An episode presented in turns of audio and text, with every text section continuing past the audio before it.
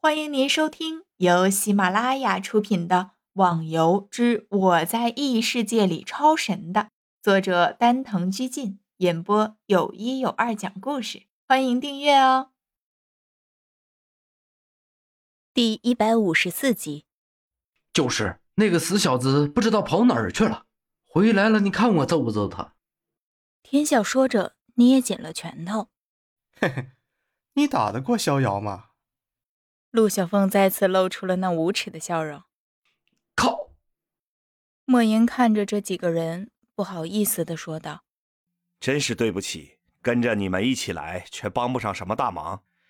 原本我以为靠我的实力，应该不会比你们差，没想到却相差这么多。你说什么呢？你那个全力一击，可比我们任何一个人都厉害。”说不定最后遇到的一个 BOSS 就需要你的这招来消耗他的生命呢。哈哈，几人相继笑了下，继续向着黑暗的深处走去。几人现在还漫步在黑暗的洞中，只是他们走了很长的时间，也再没有遇到任何的一只怪。这世界也清静的有点奇怪了吧？我们是不是走过头了？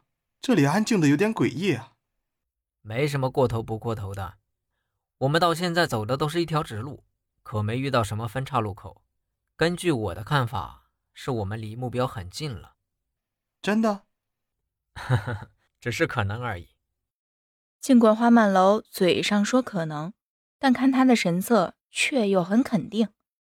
陆小凤是不清楚为什么他会这么有把握的，不过自己也因为他的这句话兴奋了起来。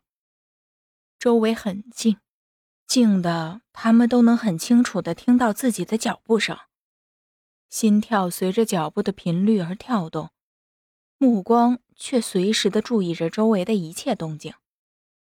唉，我认命了，还是不能像上次一样把剑全部都飞出去。逍遥懊恼的看着自己的剑，这很正常，你的内力修为不够，当然不可能了。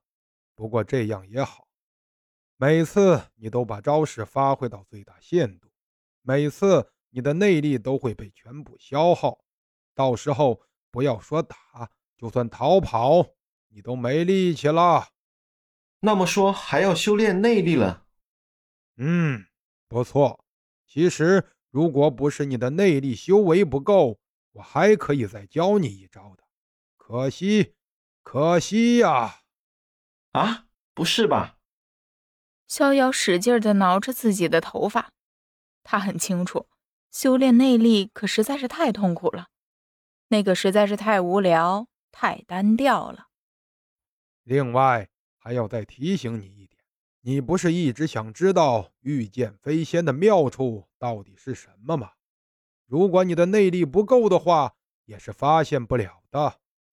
我我靠！这都是破招啊！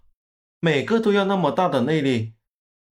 逍遥嘴上是这么说，但是心里很清楚，越是威力强大的招式，需要的内力也就越多。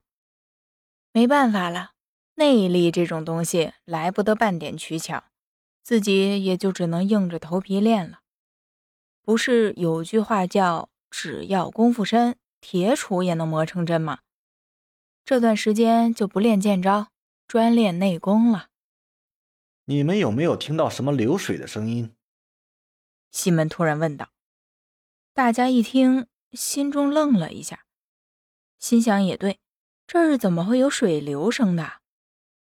仔细一听，果然还真有细小的水流声。继续走了几步，就听到踩到积水的声音。奇了怪了！